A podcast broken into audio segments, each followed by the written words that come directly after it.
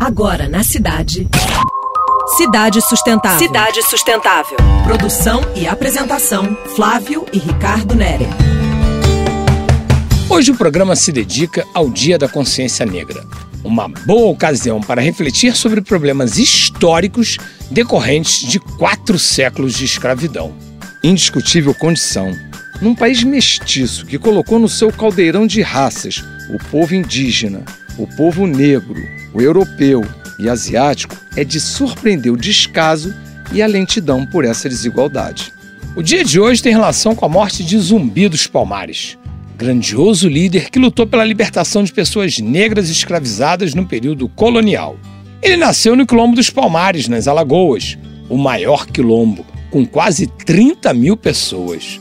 Zumbi teve sua educação conduzida por um sacerdote e lutou contra os colonizadores em defesa do Quilombo dos Palmares.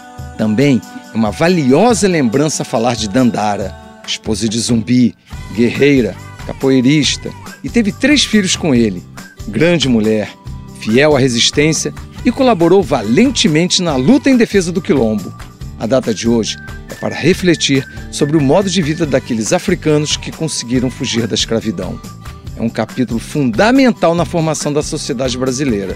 Igualdade racial, inclusão do negro na sociedade e riqueza cultural são temas atuais e emergentes. Pela consciência negra. Você acabou de ouvir Cidade Sustentável. Sua dose semanal de sustentabilidade.